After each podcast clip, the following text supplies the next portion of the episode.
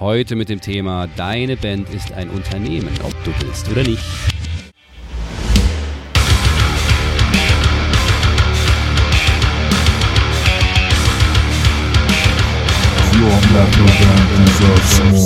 okay, ne, ich, ich ziehe das durch, ich setze da, ich lege da halt auch meine Prioritäten. Ne? Das heißt, wenn ich die Wahl habe, ob ich jetzt halt irgendwie die Füße hochlege, auf der Couch noch eine Runde Family Guy schaue oder halt in den Proberaum gehe und mich dort mit meinen Boys und Girls treffe, wo wir eigentlich verabredet sind, ja, dann gehe ich halt in den Proberaum, ja.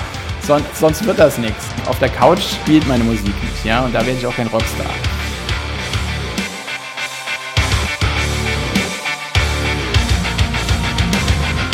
Herzlich willkommen bei The Band Show, dem Szene-Podcast für deine Metal- oder Hardcore-Band.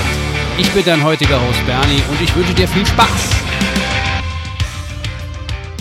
Die Hörer und Hörerinnen dieses Podcasts werden jetzt nicht vor Schock vom Stuhl fallen, wenn sie die Headline hören, eure Band ist ein Unternehmen, ob ihr wollt oder nicht. Nehme ich zumindest an. Schützt euch ein wenig, falls es doch passiert. Was heißt das jetzt aber genau? Sind Unternehmen immer auf Gewinnmaximierung aus und müsst ihr nun horrende Steuern bezahlen und habt ihr vor lauter Buchhaltung überhaupt keine Zeit mehr für die Mucke? Etwas weniger polemisch versuchen wir das jetzt anzugehen, genau diese Fragen. Und wir versuchen den Prozess äh, und die Möglichkeiten insbesondere durchzugehen, die ihr habt. Die Notwendigkeiten vielleicht, also Pflichten und, Pflichten und welche Rechte ihr habt und was müsst und was könnt und auch was solltet ihr tun, um eben weiterhin Spaß daran zu haben, was ihr machen möchtet, nämlich Kunst schaffen, Musik aufnehmen, Musik rausbringen. Und dazu habe ich mir einen lieben Freund von mir eingeladen, den Gregor Theado, seines Zeichens Anwalt für Medienrecht. Gregor, wie geht es dir heute? Mir geht es sehr gut, wie praktisch immer. Äh, ziemlich müde allerdings, zugegebenerweise, weil ähm, ich gerade einen Säugling daheim sitzen habe, der uns die Nächte etwas zum Tag macht. Ja. Ja, aber dann, fühlt, dann, dann kriegt man doch auch ein bisschen Jugend nochmal mit und das hilft dann doch auch nochmal als. Belebt, absolut. Ich äh, tatsächlich habe ich das letzte Mal ähm, zwei Nächte am Stück durchgemacht, ich glaube mit 19 und jetzt halt nochmal nach der Geburt. Also es, es, ist eine, es sind unterschiedliche Erfahrungen, aber es war schön, es wieder gemacht zu haben. Wie früher, nur diesmal ohne Alkohol, ne? Aber das war ja bei dir noch nie so der Fall. Nee, war bei mir noch nie so, ja. Okay. Ähm, ich ver verrate nichts wirklich Geheimes, wenn ich äh, gerne zugebe, dass äh, uns äh, bei Godslave, dass du uns bei Godslave schon seit Beginn äh, an sehr kompetent betreust und uns über die Jahre auch wahnsinnig geholfen hast. Dafür mal ganz öffentlich äh, für die Millionen und Millionen der Benchmark-Zuhörerinnen und Hörer, Dankeschön. Ein Gregor sollte jeder haben, finde ich. Ähm, äh, gerne. Warum, warum preise, ich, preise ich dich aber so an? Nicht nur, weil du ähm, einfach gute Arbeit leistest, sondern ähm, weil es heute eben um Themen gehen wird, die so essentiell für jede Band sind und die man wo man ganz furchtbar viel falsch machen kann, die man einfach, einfach falsch angehen kann und die einem gegebenenfalls im Worst Case auch mal das Genick brechen können. Und da bist du genau der richtige Ansprechpartner, denn wie gesagt, du bist nicht nur Anwalt für Medienrecht, sondern auch Musiker, du bist Seriengründer und extrem für die Kultur, insbesondere die Musikkultur in der Region engagiert, in Saarbrücken insbesondere. Und wie du schon gesagt hast, frisch gebackener Papa. Erzähl doch mal bitte so ein bisschen von dir. Wie ähm, stehst du selbst zum Metal oder zur Metal-Szene und zum Musikmachen generell und wie ähm, und warum vor allem hast du den Weg zum Medienanwalt gegangen? Ach, die Metal-Szene, der bin ich relativ lang treu, weil ähm, ich irgendwann mal so mit 16, 17 auf den Trichter gekommen bin, dass mir die Musik extrem gut gefällt und ich dann, allerdings noch fairerweise, bevor ich Metal gehört habe, ähm, angefangen habe, Gitarre zu spielen und wie ein Irrer damals erstmal jeden Tag äh, Gitarre, also E-Gitarre geklimpert habe. Und ich glaube, das war dann aber eigentlich der Auslöser, dass ich, dass ich äh, dann wirklich auch den Spaß an der Metalmusik gefunden habe, weil ich einfach gemerkt habe, geil, E-Gitarre und vor allem richtig verstärkte Sounds gefallen. Ja, so, so bin ich äh, zum Metal gekommen. Dann natürlich halt auch, wie das halt so ist, man, wenn man eine kreative Seele ist, will man irgendwann das Ganze auch rauslassen. Dann kamen auch Bandprojekte und so weiter dazu. Manches hat sich, oder musikalische Projekte im weitesten Sinne, manches hat sich gehalten, anderes nicht. Ähm, genau, so dem, dem, zu dem Ganzen gekommen, ähm, mich darin wohlgefühlt und die Sache, ja, Anwalt oder Medienanwalt, hast du so schön gesagt, das klingt so, so fash. Äh, tatsächlich äh, mache ich ganz viel Urheberrecht, mhm. ganz viel Musikrecht, Künstlerrecht, ne, ganze Vertragsgestaltung, was damit zusammenhängt. Äh, ich bin dazu gelangt, äh, weil sich das so im Laufe des Studiums ergeben hat. Ich wollte ursprünglich, oh Gott, Handels- und Gesellschaftsrecht oder sowas machen. Irgendwann, da hatte ich noch von Urheberrecht echt gar keine Ahnung. Aber wenn du dich vielleicht noch erinnern kannst, wir hatten mal eine Musikagentur, der Bodo und ich, ja. ähm, Microphonics. Und ähm, das hatten wir so während der Studienzeit gemacht. Und tatsächlich hat das meinen Fokus auf die Musik gelegt, äh, also auf, auf das, nicht auf die Musik, da war er ja schon, aber auf das Musikverwerten und Umsetzen. Also praktisch das, das Geschäft drumherum, sprich Merchandising und ähm, Musik auf die Bühne bringen. Und dadurch kam dann halt auch so die Berührung mal mit Verträgen. Ne? Da haben wir dann selbst Verträge mit Bands gemacht, ne? über deren Merchandise, das wir verkauft haben, halt in unserem Shop. Oh, große Güte, wir haben so, noch so einen richtig geilen, coolen Online-Shop damals gehabt. So in einer Welt, wo es noch keine Online-Shops gab. Und ähm, genau, da kam dann tatsächlich die Berührung damit und ich habe es total spannend gefunden und hatten wir glücklicherweise hier den Schwerpunkt an der Uni, Informations- und Medienrecht.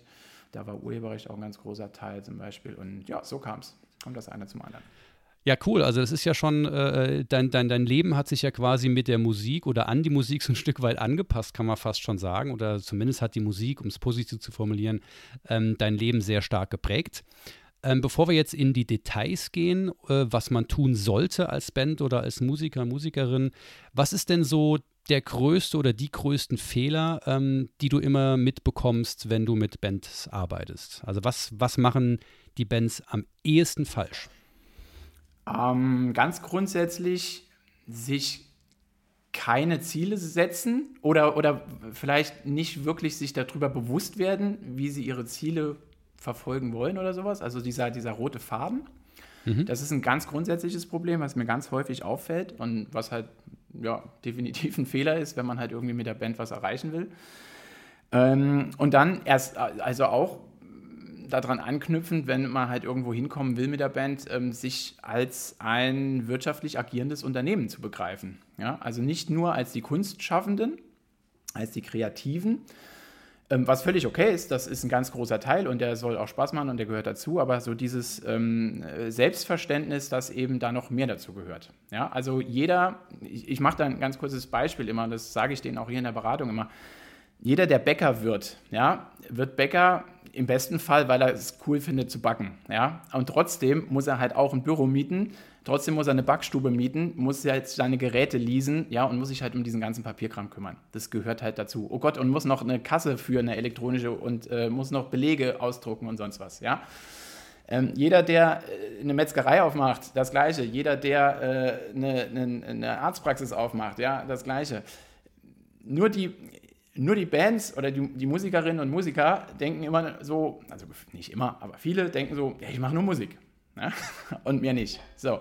Ähm, das, das ist so ein, so ein Haken, der muss, äh, da muss man ein bisschen, bisschen ansetzen. Ja. Ja, es ist ja perfekt, dass wir gerade dann äh, genau zu diesem Thema zusammensitzen und vielleicht da einen kleinen Beitrag dazu leisten können, dass eben äh, Bands ein anderes oder ein ja, neues oder ein besseres Verständnis für diese Zusammenhänge auch bekommen.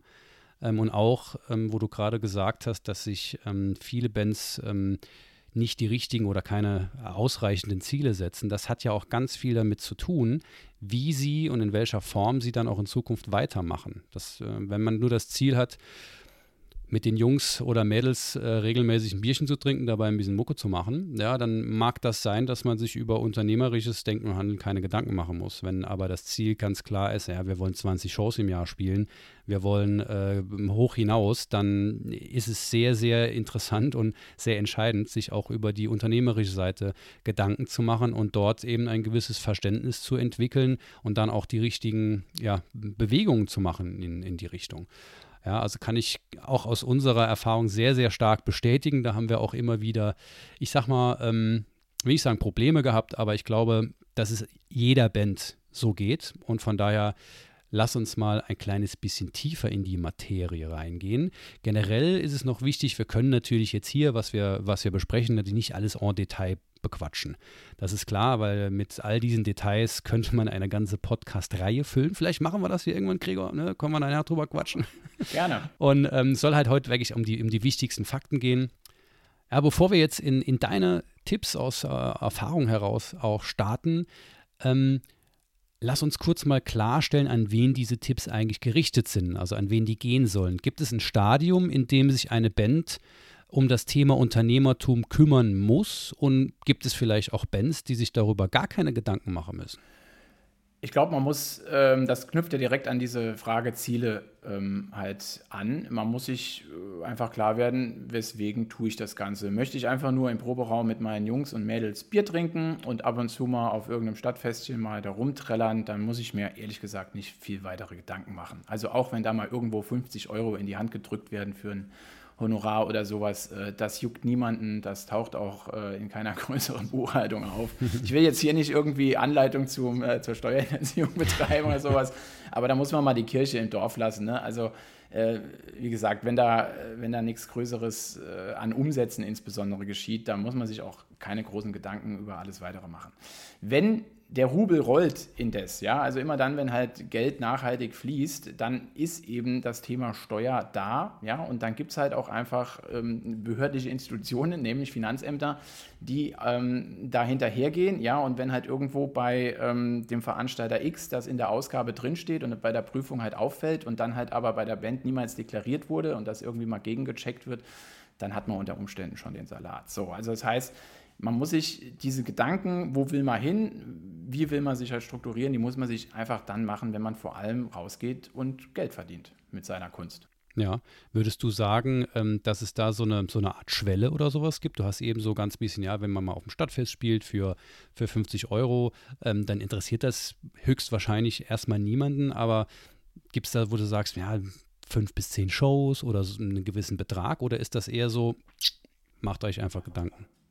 Nee, das ist wirklich ganz schwierig da zu sagen, ein Betrag, weil äh, streng genommen, wenn ich es jetzt mal ganz formell nehme, müsste man halt, sobald ein, ein Euro fließt, ja, muss man sich die Gedanken machen. Ja, ich will jetzt halt aber auch nicht hier irgendwie die Bands dazu nötigen, dass alle, die keinen Bock haben auf das, äh, nur noch für lau spielen und sich am Ende halt völlig ärgern. Aber Fakt ist, ja, sobald halt irgendwo Geld den Besitzer wechselt oder die Besitzerin, ähm, sollte man sich Gedanken machen, zumindest mal, wer das versteuert. Ja, also das mal so als Minimum. Ja, da muss man sich ja gar nicht über die anderen Sachen, wie Gott, wo wollen wir hin, wollen wir groß werden, wollen wir eine GBR gründen oder sonst was, noch gar keine Gedanken machen, aber man muss sich mindestens mal Gedanken machen, bei wem werden die Ausgaben und bei wem werden die Einnahmen verbucht. Ja. Das heißt, ähm, ich gehe richtig in der Annahme, dass, also oftmals hat man ja als Musikerin, Musiker, die das quasi als Hobby machen und da einfach nur Spaß dran haben, dann aber sagen, ja gut, wir, wir fahren ja da auch hin, das heißt, wir, es, es, gibt, es gibt Kosten, die auf uns zukommen, dann wollen wir auch quasi eine gewisse Gage und dann verkaufen wir Merch, um diese Kosten eben zu decken. Aber am Ende des Tages gibt es halt eine Transaktion und die ist steuerlich relevant. Und egal wie groß diese Transaktion ist, das ist eine unternehmerische Tätigkeit. Genau, wenn es mit einer entsprechenden irgendwie Nachhaltigkeit, Gewinnerzielungsabsicht betrieben wird, was man ja tut, wenn man halt äh, sein Merch mitschleppt, ne, in der Absicht, dass man halt möglichst viel am Abend verkauft, um damit halt äh, die Kasse wieder zu füllen. Ähm, genau, es ist nicht zwingend notwendig, ähm, dass man tatsächlich Gewinne effektiv erzielt. Wichtig ist halt nur, dass man halt probiert, Geld zu erwirtschaften. Ja? Und wenn dieser Punkt erreicht ist, hat man eine Gewinnerzielungsabsicht und ist letztlich im im unternehmerischen Handeln drin ne? und damit halt auch unternehmerisch tätig. Ja. Das heißt, man könnte da schon äh, eigentlich eine, eine klare Aussage treffen. Alle Bands, die mindestens mal eine CD oder ein Shirt verkaufen, müssen sich einfach darüber Gedanken machen. Ja. Okay. Also möchte auch nochmal erwähnen, wo kein Kläger, da kein Richter. Ja, also ähm, es mag sein, dass das hunderttausendfach halt gut geht, ja, ähm, und auch einfach keinen juckt, weil vielleicht auch der Aufwand viel zu groß ist, sich da jetzt über irgendwas Gedanken zu machen, wenn Leute zweimal im Jahr einen kleinen Gig spielen und dort äh, drei Shirts verkaufen. Ja, aber einfach mit, mit, mit einem nachhaltigen äh, Handeln, ja, nachhaltigen Verkaufshandeln ähm, ist die Wahrscheinlichkeit immer umso größer, ne, dass halt das irgendwann mal jemandem auffällt, dass das irgendwo halt auch in Büchern entsprechend auftritt und da ist die Wahrscheinlichkeit halt groß, dass dann auch irgendwann mal Fragen gestellt werden, wenn es vorher nicht sauber angemeldet ist. Ähm, was würdest du denn sonst noch sagen? Gibt es andere Must-Haves, die ein, eine, eine Band auf jeden Fall haben muss oder eben tun muss?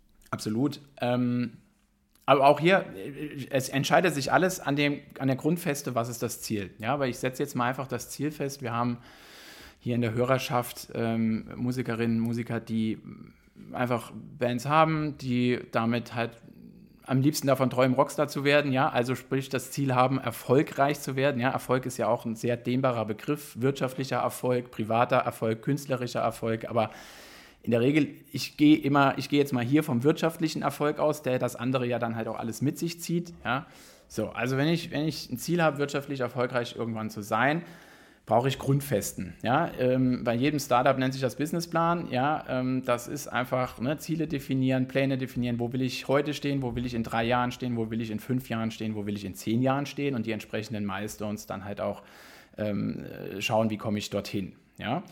Ähm, das ist so mal die Grundfesten. Das ist ein Must-Have für jedes Unternehmen. Ne? Da kommen wir vielleicht dann nachher noch dazu. Einfach mal wirklich, ne, dieses Band ist in dem Fall halt einfach ein Unternehmen. Ja. Ähm, dann ganz wichtig, Strukturen. Also das ist halt auch hier wie in jeder Firma, in, wie in jedem Unternehmen, wer hat den Hut auf? Ja, also wer hat das Sagen, wer steuert das Ganze? Ne? Geschäftsleitung nennt sich das halt oder Geschäftsführung nennt sich das im klassischen Unternehmertum. Ja, ähm, wer, wer steuert was bei? Wer muss wann da sein? Ja, also diese klassischen Dinge, wo man sich mal Gedanken macht, ähm, okay, machen wir uns einen kleinen Bandvertrag, ne, regeln wir das, das kann man mündlich machen, das kann man schriftlich machen, aber auf jeden Fall diese Strukturen, ganz wichtig, Team, ähm, ist mir hängen geblieben, seitdem du mir damals den Kolonko empfohlen hast, ja. mit Bandologie. Äh, unbezahlte Werbung an dieser Stelle, Entschuldigung. Nee, das kann man, kann man ruhig sagen. Also ist, ist das Buch Bendologie von Nils Kolonko ist tatsächlich äh, äh sehr empfehlenswert. Also schaut euch das mal an. Ähm, das packen wir euch auch als Link in die, ähm, in die ja, ne, Einer dieser, dieser fünf Erfolgsfaktoren, äh, Erfolgsfaktoren dort ist ja halt wirklich Team. Ne? Also in jeder Hinsicht, dass du, äh, und zwar auch nicht nur, nicht nur starr, also, sondern halt, dass du ein Team zu jeder Zeit hast, wo du einen Erfolg generieren willst. Ne? Sei es halt am Konzertabend, ne? dann ist dein Team halt deine Band, aber eben auch der Lichtmann und der Tonmann. Ja und die anderen Bands, ja, mit denen du auftrittst, vorher, nachher, ja, damit das halt auf der Bühne alles richtig läuft, ja. Also das heißt, ein Team muss gut funktionieren und da muss man miteinander kommunizieren können. Aber halt insbesondere auch Team, die Band selbst, ja. Also wie kann man sich aufteilen? Wer hat halt zum Beispiel Ahnung für die Webseite? Wer hat Ahnung bei Social Media? Wer ähm, ist vielleicht ein ganz guter Redner ne? und kann halt ganz gut die Leute am Telefon mhm. halt äh, äh, zulabern und sagen, ey, mach uns einen Gig klar, ja. Ähm, also das ja. ist ganz wichtig. Team meine ich auch wirklich, unter, unterstreiche ich so in allen Bereichen des Unternehmens, des unternehmerischen Handelns, der wichtigste Faktor sogar. Und ähm, äh, ansonsten würde ich noch sagen, Must-Have auf jeden Fall Commitment. Ne? Also dieses, äh, sorry, ich bin jetzt auch auf, auf Neudeutsch, äh, äh bei Neudeutsch gelandet, aber so dieses ähm, für etwas brennen und halt auch einfach dann sagen, okay, ne, ich, ich ziehe das durch, ich setze da, ich lege da halt auch meine Prioritäten. Ne? Das heißt, wenn ich die Wahl habe, ob ich jetzt halt irgendwie die Füße hochlege, auf der Couch noch eine Runde Family Guy schaue oder halt in den Proberaum gehe und mich dort mit meinen Boys und Girls treffe, wo wir eigentlich verabredet sind, ja, dann gehe ich halt in den Proberaum, ja.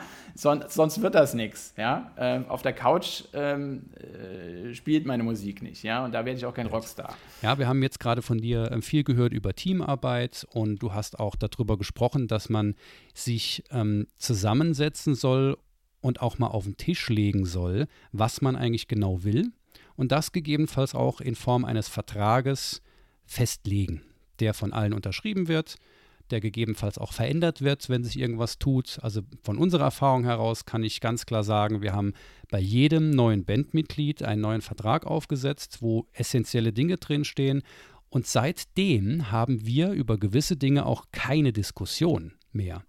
Es wurde gemeinsam sich auf etwas geeinigt. Man kann natürlich jetzt sagen, oh gut, wir brauchen keinen Vertrag, äh, wir sind doch Kumpels und so. Ja, das mag sein, aber irgendwann kommt vielleicht der Punkt.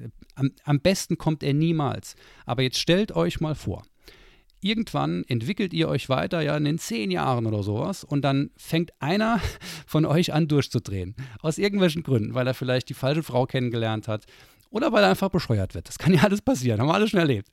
Und, ähm, und dann fang, fangen plötzlich die Diskussionen an, ey, wem gehören denn die Songs? Dann habt ihr euch vielleicht nicht bei der GEMA angemeldet und könnt das quasi nicht nachvollziehen, könnt es auch irgendwie nicht beweisen. Zur GEMA wird es übrigens auch noch eine Folge geben. Also da äh, gehen wir nochmal tiefer drauf ein.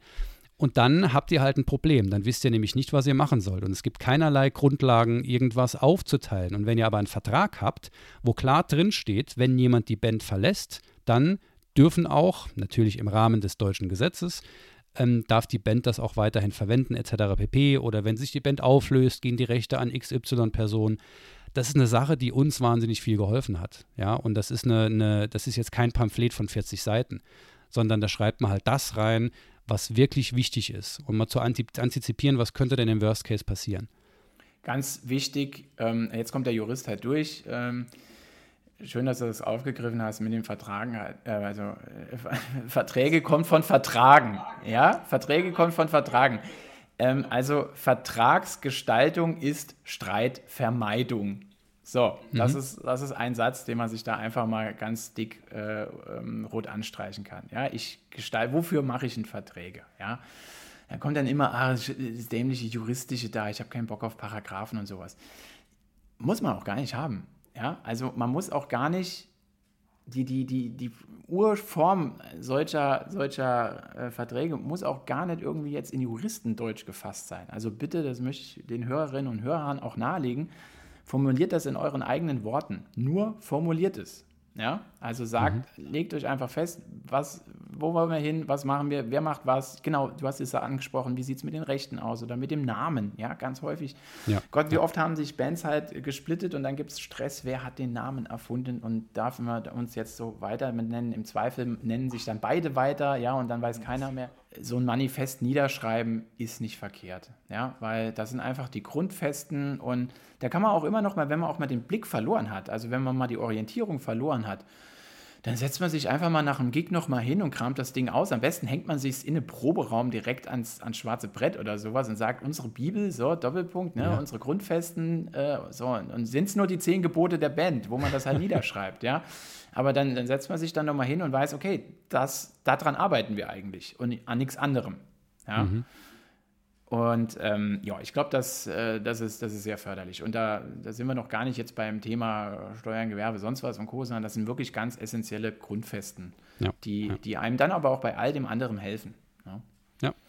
Und, ist auch, und ist auch ganz wichtig, finde ich, äh, Entschuldigung, dass ich hier ins Nein, falle, gar kein Problem. Ähm, ganz wichtig, dass man halt auch, ähm, wenn man so ein Ziel vor Augen hat, dann ist auch das dorthin arbeiten, fällt einem auch nicht mehr so schwer weil es ist nichts schlimmer, als wenn man umherdümpelt, weil dann werden nämlich insbesondere solche To-Dos, solche Aufgaben wie ich muss dann noch eine Steuererklärung machen oder ich muss die Belege sortieren, das macht man dann halt nicht, weil man gar nicht weiß, wofür man es macht. Ja. Wenn man halt aber weiß, ey, in fünf Jahren wollen wir halt mindestens alle davon leben, ja, und äh, da muss das halt ein florierendes, äh, florierende Firma sein, unsere kleine Band, ja, und deswegen setze ich mich halt jede Woche dahin, mord die fünf Minuten und äh, pack mal kurz den Ordner aus und heft das Zeugs ab. Ja, das ist eine ganz andere Motivation, als wenn du halt einfach so, ja, warum mache ich das eigentlich? Ne? Ähm, so ja. den Tag beginnst. Ja.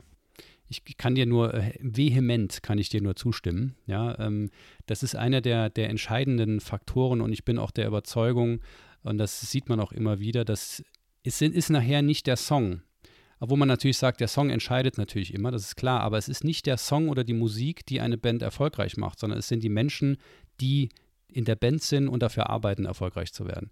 Und wenn die gut miteinander arbeiten, weil sie sich gemeinsame Ziele gesetzt haben, weil sie eine gewisse Form der Zusammenarbeit äh, da, sich dafür entschieden haben und das auch festgelegt haben, ähm, deshalb agieren die gut und deshalb können die auch erfolgreich werden. Natürlich, wenn sie schlechte Musik machen, wird auch das nicht helfen, aber immer auf der Grundlage, dass die Musik quasi das ist, was die Leute nachher kaufen, wofür die Leute Geld ausgeben. Aber man sieht es ja immer wieder, die Leute, die gut arbeiten, die sind nachher diejenigen, die erfolgreich sind. Ja, ganz, ganz entscheidender Faktor. Und wer hätte gedacht, dass in einer Folge, ähm, in die da betitelt ist, dein Band ist ein Unternehmen, wir jetzt schon eine halbe Stunde labern und immer noch nicht über Steuern und Buchhaltung gequatscht haben. Wer hätte das nur gedacht? Wer hätte das gedacht? Und äh, tatsächlich, um das wirklich gerade noch vielleicht dann abzuschließen, äh, diesen, diese, äh, den Einstieg, ähm, ich gehe nochmal auf den Bäcker zurück, ja. Der Bäcker, der das, der, der total Bock drauf hat, ja, oder Konditor, ne? das klingt noch schöner, da kann sich jeder noch mehr was Süßes, Leckeres drunter vorstellen, ja. Wenn du halt Bock drauf hast, Erdbeertorten zu machen und du machst die halt wirklich kunstfertig und die sind total toll und total lecker. Ist halt schön, wenn du drei davon im Kühlschrank stehen hast, aber halt keiner weiß, dass du sie hast. ja, so. Ja. Das ist halt, und das, das halt mal auf die Musik übertragen dieses halt einfach nur tolle Musik schreiben, das ist natürlich ganz wichtig, weil nachher, wenn der Kunde beim Konditor kommt und die, die probiert, der kommt immer wieder. Ja, das ist klar, weil der will immer wieder diese Erdbeertorte, weil die so geil ist. Er muss ja erstmal wissen, dass es die gibt und wo es sie gibt. Ja, und halt auch für diese Erdbeertorte brauchst du übrigens auch einen Kühlschrank, weil sonst schmeckt sie nämlich nicht mehr am nächsten Tag, weil sie nämlich dann schlecht geworden ist. Ja, und ich muss halt auch die Ingredienzen, muss ich wissen, was kommt rein, darüber muss ich Buch führen. Ja, muss wissen, dass es halt, dass ich wieder die gleiche Qualität bekomme. Wie gesagt, wenn man das halt alles mal transkribiert auf so ein, auf eine Band, ja, das, das Musikschreiben ist ganz wichtig, absolut, aber es ist eben nicht das allein Wichtigste. Und eine kurze, kurze ähm, Notiz noch zu dem Thema Businessplan und Finanzplanung. Ähm, lasst euch von solchen Begriffen nicht abschrecken. Ja, ein Businessplan ist auch schon etwas, ist auch schon eine Seite, die ihr einfach aufschreibt mit Stichpunkten, wo ihr sagt, okay, was ist unser Ziel in fünf Jahren auf dem Rockhard Festival spielen? Ähm, was wollen wir bis dahin für, für Zwischenziele machen? Ah ja, ein Album in zwei Jahren, das nächste Album in drei Jahren oder vier, fünf Jahren. Das ist schon ein Businessplan. Ja, das geht nur, die Idee des Businessplans ist es, dass ihr mal aufschreibt, gemeinsam überlegt, was wollen wir eigentlich und wie wollen wir das schaffen und das aufschreibt, so dass ihr euch auf was, ein, ein Pamphlet oder sowas quasi einigt und sagt, das ist das, was wir alle genauso sehen. Das ist unser, das ist unser größter gemeinsamer Nenner. Und darauf arbeiten wir jetzt die nächste Zeit. Und wenn wir merken, das muss sich ändern, dann ändert das. Ja? Super, ich merke jetzt, wenn ich auf die Uhr gucke, wir könnten jetzt noch über dieses Thema wahrscheinlich sieben Tage nonstop durchlabern. Aber ich möchte natürlich dann doch noch gerne auf die, auf die Hard Facts ein wenig, ein wenig kommen. Ähm, und zwar haben wir hier ähm, insbesondere auch noch in der ähm, Inner Circle äh, Gruppe ähm, gerade letztens noch am 4. November, das ist wirklich äh, ganz frisch, da hat der Lukas Ackmann nämlich einen großen Post gemacht, weil sie gerade so dabei sind, sind noch eine junge Band und sind gerade am Thema GBR und überlegen sich eine GBR zu gründen und er ist sich da sehr unsicher, was ich total verstehen kann. Ich glaube, da sind sich sehr, sehr viele unsicher und deshalb, Gregor, lass uns doch mal so ein bisschen drüber quatschen, ähm, wie ist eigentlich, wir haben drüber gesprochen, unternehmerisch denken, handeln sind wir jetzt gerade durch. Und jetzt geht es darum, tatsächlich ein Unternehmen anzumelden, ein Gewerbe anzumelden, um eben eine Einheit zu haben, tatsächlich Geld einnehmen zu können, sodass das Finanzamt im Zweifel sagt, ja, alles cool, so läuft das. Denn hier ist so die allererste Frage jetzt mal, was ist denn so eigentlich der richtige Moment, eine GBR zu gründen? Und dann in Klammern direkt, was ist denn eigentlich eine GBR, Gregor? Fangen wir mit dem letzten tatsächlich an. Also eine GBR, Abkürzung für Gesellschaft bürgerlichen Rechts, ne, klingt so ein bisschen antiquiert, oder GDBR liest ihr auch manchmal, ne, Gesellschaft des bürgerlichen Rechts, das lebe der Genitiv, ähm, ist einfach die Rechtsform, die unser Zivilrecht vorsieht, wenn zwei oder mehr Menschen gemeinsam ein Ziel verfolgen. Ja, also streng genommen steht im BGB drin, wenn zwei oder mehr Menschen gemeinsam einen Zweck und Ziel verfolgen, sind sie eine Gesellschaft bürgerlichen Rechts. Ne? Und das heißt, wenn dann irgendwas da zu tun ist im Hinblick auf diese Zielerreichung und es mal irgendwie Fragen gibt, was gilt dann, dann guckt man halt dort ins Gesellschaftsrecht rein und weiß, was gilt. So. Ähm, wenn also mehrere Bandmitglieder zusammen ein Ziel verfolgen, was ist das Ziel? Betrieb einer Band, ne? Live-Auftritte, komponieren, zusammen proben, zusammen Gigs bestreiten, zusammen Tonträger halt rausbringen, zusammen ein Label finden, zusammen einen Vertrieb finden, zusammen was auch, was auch immer, was allem alles dazu gehört. Das sind Ziele, gemeinsame Zweckerreichung. Ihr seid Kraft Gesetzes erst einmal, man durch Steuer noch außen vor gelassen, eine GBR. So, im Innenverhältnis einfach, ne, ihr untereinander. So. Jetzt ist einfach die Frage, wenn man jetzt nach außen hin auftritt, was, also was heißt nach außen hin? Also wenn man eben dann wirklich jetzt am rechtsgeschäftlichen Verkehr teilnimmt, also sprich, Rechnungen schreibt, ne, Geld verdient, auf irgendwelchen Konzerten spielt, Honorare einstreicht, Ausgaben hat und so weiter, dann ähm, ja, wäre es einfach sinnvoll, diese GBR tatsächlich halt auch nach außen zu kommunizieren und entsprechend als, als, als Rechtssubjekt zu führen. Wie macht man das? Man geht zum Gewerbeamt und sagt, hallo liebes Gewerbeamt, wir sind Person A, B, C, D, E und wir möchten gemeinsam diese Band als Gewerbe anmelden. So, dann ähm, kostet das irgendwie 40, 50 Euro beim lokalen Gewerbeamt und dann. Pro Person? Pro Person, ja. Ja. Genau. Ähm, und dann äh, nimmt alles weitere seinen Lauf. Bevor ich dazu äh, komme, vielleicht noch ganz kurz, kommt als mal die Frage, ja, aber ich bin doch Künstler, ich bin Künstlerin, bin ich nicht Freiberufler? Ja, brauche ich denn überhaupt ein Gewerbe? Ähm, ich will da jetzt nicht zu tief drauf einsteigen, aber, äh, aber einfach nur ähm, Freiberufler, ja, wenn du wenn es um, deine reine, um dein reines eigenes künstlerisches Schaffen geht, dann äh, fällt schon unter die Freiberuflichkeit. In, äh, aber wenn halt mehrere gemeinsam Band betreiben, mehrere gemeinsam halt Proberaum unterhalten, Merchandise verkaufen und so weiter, dann steht da natürlich auch das künstlerische Schaffen im Vordergrund, aber das ist typisch gewerblich geprägt. Deswegen, da würde ich einfach nicht groß diskutieren. Das ist gewerbliche Tätigkeit. Das sieht auch jedes Finanzamt so und jede deutsche Rentenversicherung. ähm, und äh, genau, dann der erste Step ist einfach zum Amt tappen. Was ähm, sind dann, also wenn man eine GBR, so ist ja ist einfach zu gründen, ja, du hast gerade gesagt, zum, zum Amt tappen und dann werden die sagen, ah, sie brauchen einen Gesellschaftervertrag und Gesellschafterverträge für GBR gebt ihr einfach auf Google ein und dann findet ihr 80 Millionen Vorlagen. Und wenn ihr es wirklich krass nehmen wollt und ihr wirklich total unsicher seid, dann guckt, ob ihr in eurem Netzwerk äh, vielleicht einen Anwalt, eine Anwältin habt, ähm, so wie es bei uns der Fall war zum Glück, ähm, und, und fragt die einfach. Ja, und wenn wirklich gar nichts geht, wirklich überhaupt nichts geht, dann nehmt von fünf Leuten oder wie auch immer ihr seid ein paar Groschen zusammen und sagt hier mal, pass mal auf, Herr Anwalt XY aus den gelben Seiten, können wir mal bei Ihnen vorbeikommen, wir haben da eine Frage. Und dann macht das, weil das sind wichtige Dinge. Oder würdest du mir da, würdest du mir sicherlich zustimmen, dass man einen Anwalt am besten hinzuzieht, Herr Anwalt, oder? Ähm, tatsächlich jetzt mal die Bands außen vor gelassen, oder nicht außen vor gelassen, aber mal kurz ausgeblendet, wenn zu mir Gründer kommen, sage ich immer, wart ihr, bevor sie zu mir kommen, wart ihr schon beim Steuerberater. Ne? Weil äh, zur Gründung, die zwei wichtigsten Personen, die dazugehören, sind Anwalt und Steuerberatung. Ja? ja. Ähm, Nochmal, Unternehmen gilt für alle, gilt für den Bäcker genauso wie für die Floristin, genauso wie für die, für die sechsköpfige Brassband oder Metalband oder Hardcore Death Metal äh, Screamo-Punk-Band. Ähm, genau. Ich habe eben gesagt, man muss es nicht zu juristisch betrachten. Ne? Das kann halt auch in Laienform einfach niedergeschrieben sein.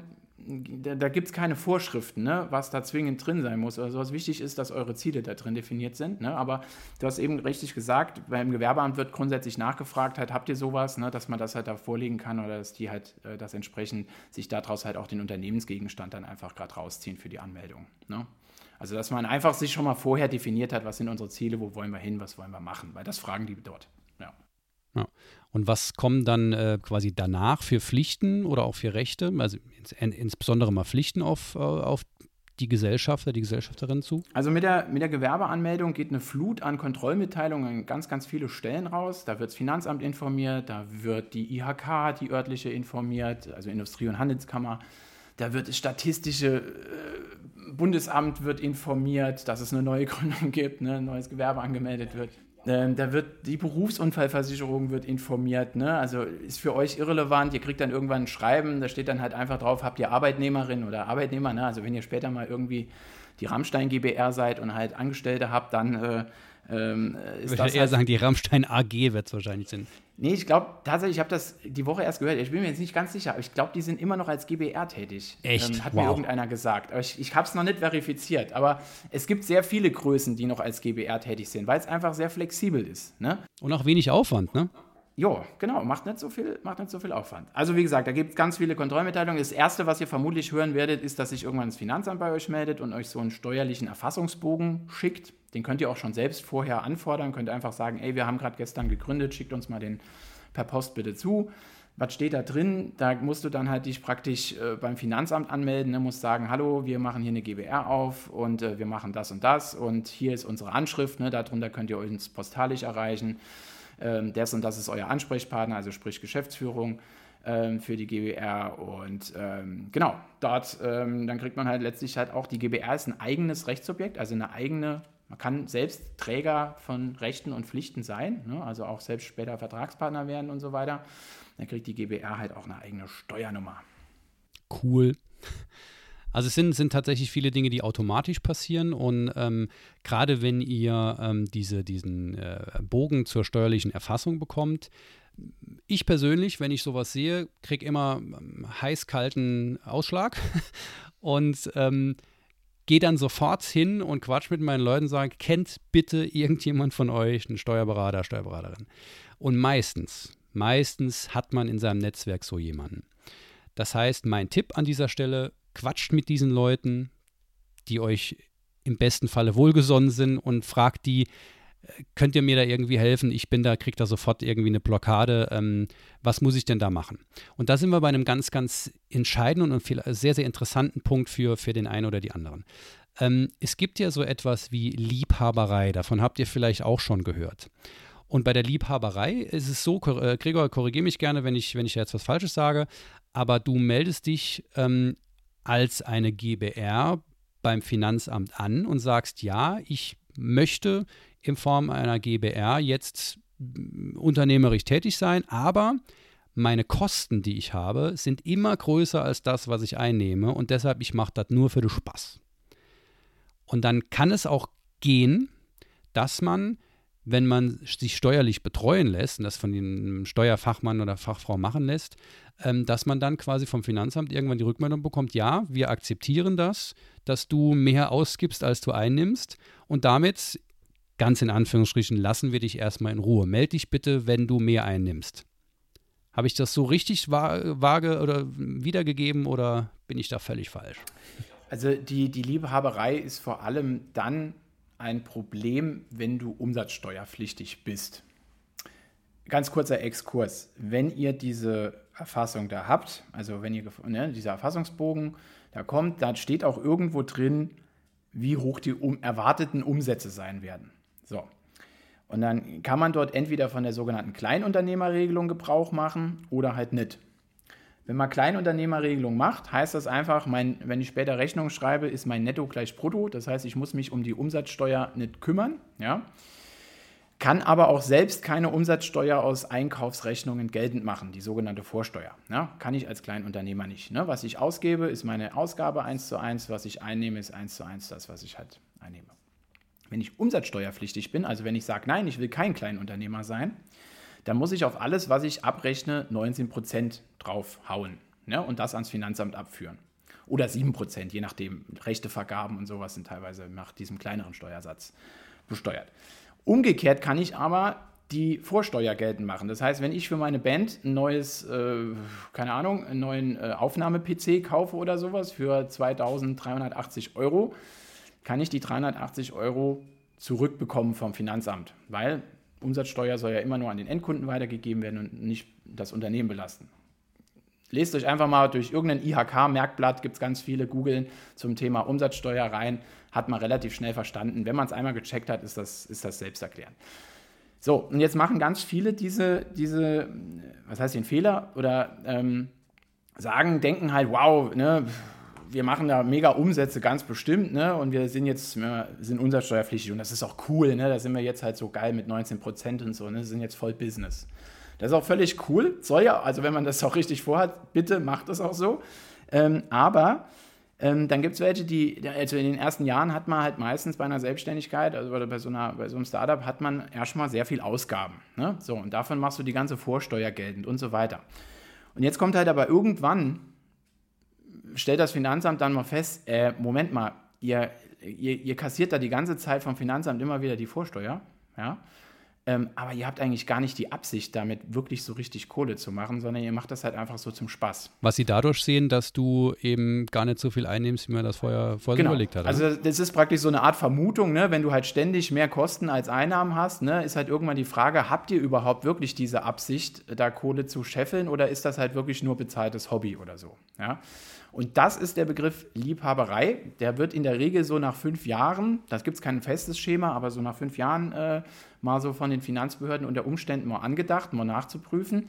Wenn nach fünf Jahren halt immer noch nicht wirklich aus den geschäftlichen Tätigkeiten ersichtlich ist, dass man da wirklich Asche machen will, sondern halt vielmehr einfach nur so rumdümpelt, dann könnte das Finanzamt auf die Idee kommen, euch als Liebhaber oder das ganze das Unternehmen als Liebhaberei einzustufen. Und wenn ihr dann umsatzsteuerpflichtig wart und die ganze Vorsteuer in den letzten Jahren kassiert habt, kommt dann auf einmal ein Bescheid, wo drin steht, hm, die könnt ihr mal alle nochmal zurückzahlen. Ne? Yay! Äh, ja. Und äh, das kann viel sein. Ne? Also wenn man so für die ganzen letzten Jahre die, die Vorsteuer, die man geltend gemacht hatte, wieder zurückzahlen muss, Ne, da hat man sich ja dann irgendwann nicht nur einen, PC angeschafft, sondern vielleicht noch irgendwie ganz viele Instrumente für teures Geld und ein Auto und was weiß ich. Und ah, das geht dann richtig, ja, das wird teuer. Heißt aber auch, dass man sich vielleicht schon von vornherein überlegen sollte, ist das, was wir tun, vielleicht Liebhaberei und es dann direkt da, damit spielen quasi ans Finanzamt. Genau. Genau. Und dann halt einfach direkt sagen, hey, wir machen das als Kleinunternehmer auch, haben da jetzt irgendwie nie vielleicht auch vor, das irgendwie riesig groß zu machen. Ne? Ab einer gewissen Größe, also wenn man mehr als die 22.000 äh, Umsatz im Jahr macht, muss man aus der Kleinunternehmerregelung raus. Ne? Dann ist man nicht mehr Kleinunternehmer, dann muss man automatisch umsatzsteuerpflichtig werden.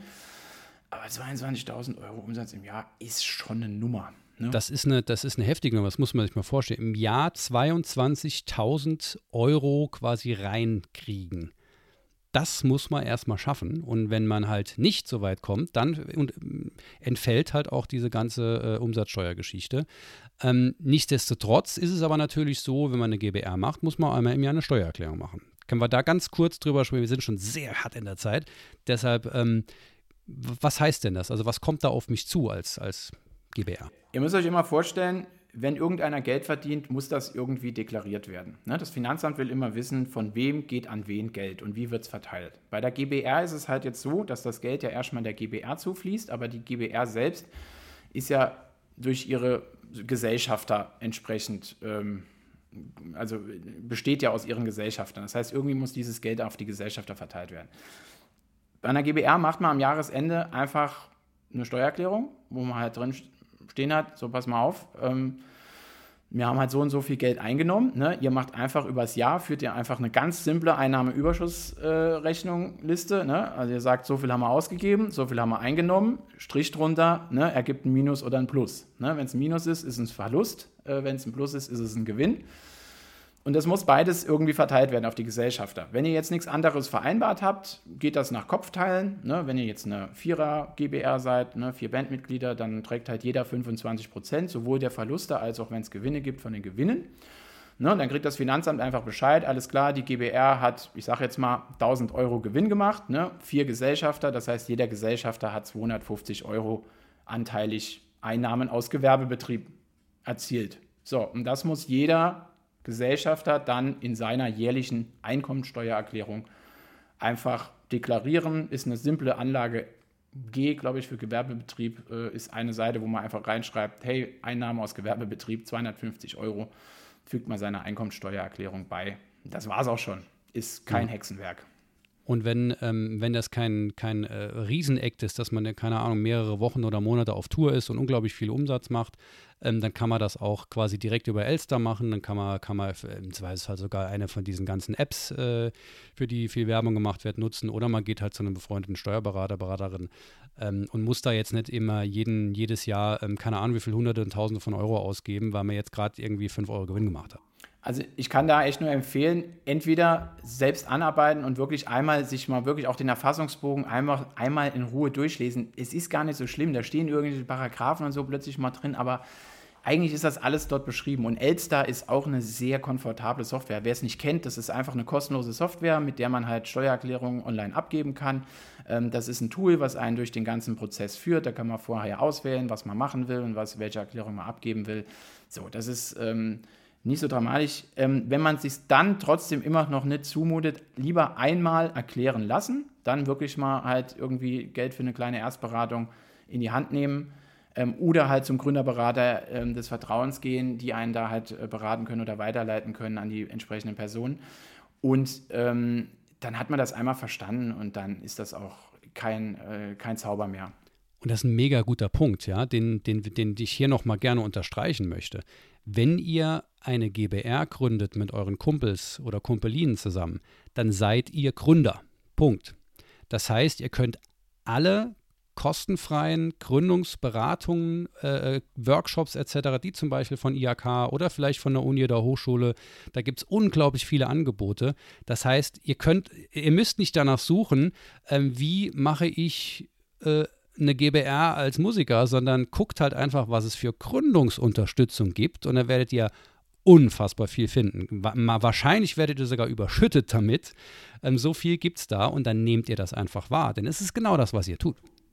Das ist ein ganz wichtiger Punkt, den du gerade gesagt hast. Nicht danach suchen, Gründung für Musiker oder sowas, sondern ihr seid Unternehmer. Ihr seid genau wie der Bäcker, genau wie Florist, genau wie der Anwalt, genau wie der Arzt, die was Neues aufmachen ihr seid Unternehmer, Neugründer Und dafür gibt es unfassbar viele Angebote. Halt gerade die IHK, ne, haben da, also die Industrie- und Handelskammern, die haben regelmäßige ähm, Vorträge, die Gründungszentren an den verschiedenen Standorten haben welche. Ähm, die Wirtschaft meistens irgendwie durch die Wirtschaftsministerien der Länder halt irgendwo gefördert. Da einfach die entsprechenden äh, Stellen mal an, anrufen, auf die Seiten gehen. Da gibt es fast überall Gründerseiten für jedem Bundesland. Ja. Genau. Also gerade gerade jetzt, wo sehr, sehr viele Veranstaltungen digital durchgeführt werden, gibt es auch keine Einlassbeschränkungen, sage ich mal, wo es früher hieß, ähm, dass vielleicht eine Uni, die ein, äh, ordentlich was anbietet, weil sie dafür finanziert wird von der Uni, dass sie, ähm, dass man da sagt, zehn Leute können nur in den Raum rein, da können wir nur unsere Studis da reinpacken, sondern eine digitale Veranstaltung ist, ist ja frei, frei zugänglich für alle. Guckt dann auch gern mal an Hochschulen und Unis, weil die halt wirklich sehr viel anbieten, kann ich aus meiner eigenen Erfahrung sagen. Da ist einfach was möglich, da könnt ihr unglaublich viele Informationen abgreifen. Okay, ähm, ganz kurz, wir, lass uns mal ganz kurz praktisch werden, bevor wir zum Ende kommen. Wie ist es denn dann eigentlich mit Merch-Verkäufen? Wenn du auf die Show gehst und ähm, stellst dann deinen dein Tisch auf, verkaufst Shirts und Tonträger, CDs, Vinyl etc. pp. Was musst du denn damit machen? Musst du den Leuten dann jedes Mal eine, eine, eine Rechnung in die Hand drücken oder wie läuft denn das eigentlich ab? Nee, also tatsächlich gibt es keine Pflicht, dass du gegenüber Endverbrauchern, also äh, normalen äh, Endkunden, da jetzt äh, zwingend eine Rechnung ausstellen musst. Ne? Ähm, du musst halt natürlich für dich selbst Belege führen. Ne? Du musst äh, zu jedem Vorfall muss es einen Beleg geben, alte Buchführungsweisheit. Ne? Keine Buchung ohne Beleg, so heißt das Ganze. das heißt, äh, ne, führt eine Strichliste, ne, macht, ein, macht einen Beleg zu jedem Verkauf oder sowas, ne? dass man halt einfach weiß, okay, so viel ist an diesem Abend über die Wupper gegangen. Ähm, wenn euch jemand fragt, halt quittiert es ihm oder sowas, ne? aber so eine ähm, Pflicht gegenüber, wie gesagt, dem Endkunden an sich, dass da jetzt halt zwingend am Abend halt eine Rechnung ausgedruckt werden muss, muss nicht sein. Ihr könnt es ihm natürlich trotzdem anbieten, äh, sagen, ey komm, ich schick's dir per Mail dann hinterher oder teilweise, wenn ihr halt jetzt schon so professionell seid, dass ihr halt irgendwie ein Kartengerät habt, ne, iSettle oder ähm, ja. diese alle heißen SumUp und Co., die bieten das teilweise an, dass du dann schon automatisiert die, Rech die Rechnung auch über dieses Gerät generieren kannst. Ne? Teilweise kannst du auch über PayPal direkt generieren und dann kriegen die das darüber ähm, geschickt. Da muss man einfach schauen, für was man sich da entscheidet. Aber ähm, genau, da muss man jetzt äh, ansonsten einfach nur sauber Kasse führen. Ja, also tut euch selbst den Gefallen, zählt vorher drin, was äh, vor dem Abend, ne, bevor ihr die Kasse äh, eröffnet, was drin ist und dann halt am Abend nochmal, was wieder Endkassenbestand ist. Vielleicht auch besser am, am, am nächsten Morgen erst dann, wenn man dann wieder fit ist. und vor allem verstaut die Kasse gut ja. äh, in der Nacht, damit sie am nächsten Tag dann auch noch, auch noch da ist. Genau. Nee, also ich meine, wenn man sich ja viele äh, Online-Shop-Anbieter auch anschaut, die machen das ja alles automatisch. Ja, das heißt, es ist im Prinzip ähm, ähnlich dann, wie man am, wenn man am, am Merch-Stand steht viele Dinge laufen automatisch und genauso ist es auch hier, wenn es um Buchhaltung geht. Ja, Buchhaltung ist ja dafür sinnvoll, dass man ja eine vernünftige Steuererklärung auch machen kann. Auch hier gibt es unglaublich viele Angebote, nicht nur zur Qualifizierung, wo ihr euch halt ähm, in, in, lehren könnt, sondern ähm, oder lehren lassen könnt, nicht entleeren lassen könnt, ähm, sondern da gibt es auch Apps, ja, die, die ihr für vielleicht ein paar Euro machen könnt. Oder es gibt sowas wie das Komponentenportal, schaut da einfach mal dazu. Da könnt ihr euch für relativ wenig Geld einfach so Sachen mit dazu nehmen, wenn ihr sagt, ich habe überhaupt keinen Bock drauf und die, keine Ahnung, 50 bis 100 Euro im Jahr ist es mir wert, dann guckt euch das an. Ja, da gibt es gibt für alle Sachen irgendwas. Wenn irgendwas in Deutschland gut betreut ist, dann ist das das Gründungsgeschehen. Merksatz dafür einfach, jede Einnahme dokumentieren, jede Ausgabe dokumentieren. Dazu muss es jeweils einen Beleg geben, ob ihr das digital mit einer App erfasst oder ob ihr einfach einen Ordner daheim habt, wo ihr links Einnahmen, rechts Ausgaben macht. Fakt ist, durchlaufend nummeriert oder chronologisch halt einfach alles sortieren. Am Ende, ob ihr es per Excel-Liste oder per App führt, wie gesagt, völlig egal. Dass ihr aber einfach jederzeit den Überblick habt, wie viel haben wir ausgegeben, wie viel haben wir eingenommen äh, im Laufe des Jahres. Und das ist echt auch kein Hexenwerk. Und das ist die, die besagte Einnahmeüberschussrechnung. Genau. Schon ist sie da. Vielleicht noch ganz kurz zum Thema Rechnung, weil du das eben noch gefragt hast. Also ähm, es gibt schon gegenüber Unternehmern, also wenn du halt Unternehmerkunden hast, musst du halt schon Rechnungen grundsätzlich halt schreiben, beziehungsweise die wollen die halt auch, weil sonst können die das als nicht als Ausgabe bei sich in der, Buch, äh, in der Buchhaltung geltend machen. Ne? Also wenn ich was für mein Geschäft einkaufe, dann kann ich das nicht unter der Hand machen und sagen, ey, ich habe 50 Euro ausgegeben. Da sagt das Finanzamt, äh, nein. Äh, ähm, sondern ich muss einen Beleg vorlegen, ja. Und ich kann halt insbesondere Umsatzsteuer, die ich ausgegeben habe, also wenn ich beim Mediamarkt mir ein, ein, ein, jetzt wie hier gerade, äh, jetzt war beim Kaufland, einen neuen Monitor kaufe, ja, und ich will jetzt die Steuer dafür halt raushaben, die ich da gezahlt hatte, die Vorsteuer, ähm, dann muss ich eine Rechnung vorlegen, ne? Und das geht halt nicht, wenn ich da einfach nur einen handgeschriebenen Wisch, wo, jo, hast einen Monitor gekauft, sowas, ne, mhm. Datum.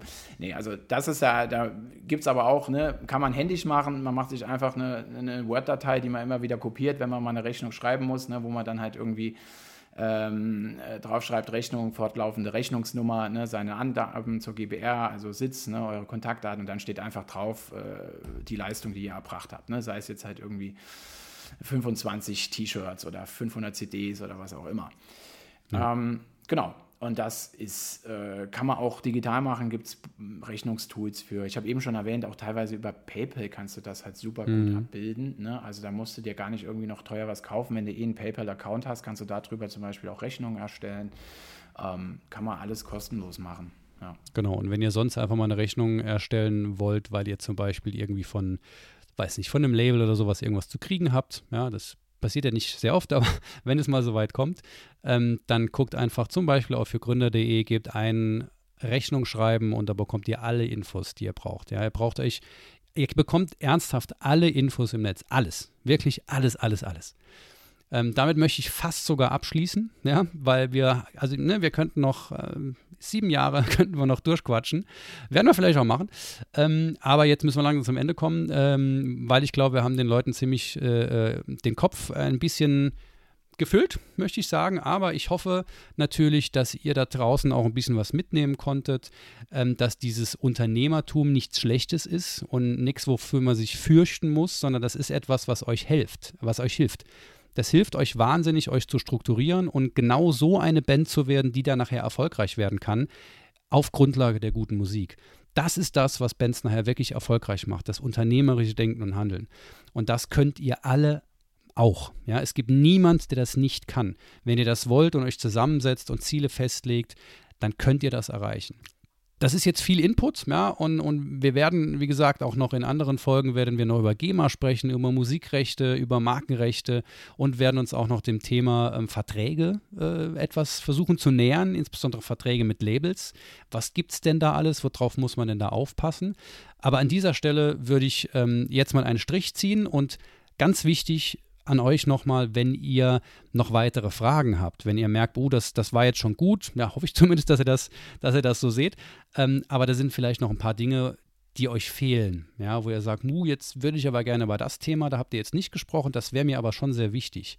Meldet uns das bitte rück, denn ich kann ich will nicht sagen jederzeit, ihr wisst ja, Gregor ist ein beschäftigter Mann, aber ich kriege den irgendwann immer noch zu greifen. Ja, das heißt, wir können auch noch mal eine weitere Folge zu diesem Thema machen. Eine, ähm, dein Band ist ein Unternehmen. Punkt 2. Das ist gar kein Problem, also meldet mir das. Wenn ihr mir das meldet, kann ich es machen. Wenn ihr es nicht meldet, dann weiß ich nichts davon. Und wir passen gerne den, den Podcast natürlich an eure Bedürfnisse ab.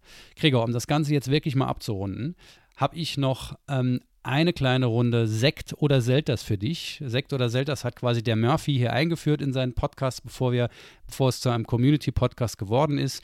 Die Idee dabei ist, ich sage dir jetzt zwei Dinge, also zum Beispiel entweder Apfel oder Birne und du musst dich für eins entscheiden, darfst nicht sagen beides, sondern du musst für eins entscheiden und mir dann auch ganz kurz erklären, warum du diese Wahl getroffen hast. Okay. Bist du bereit? Ich bin bereit. Mit Begründung. Ja, immer. Club oder Festival? Club, weil ich mich sehr gern, ähm, wenn es geht, danach noch zum Beispiel auch mit den Künstlern unterhalte.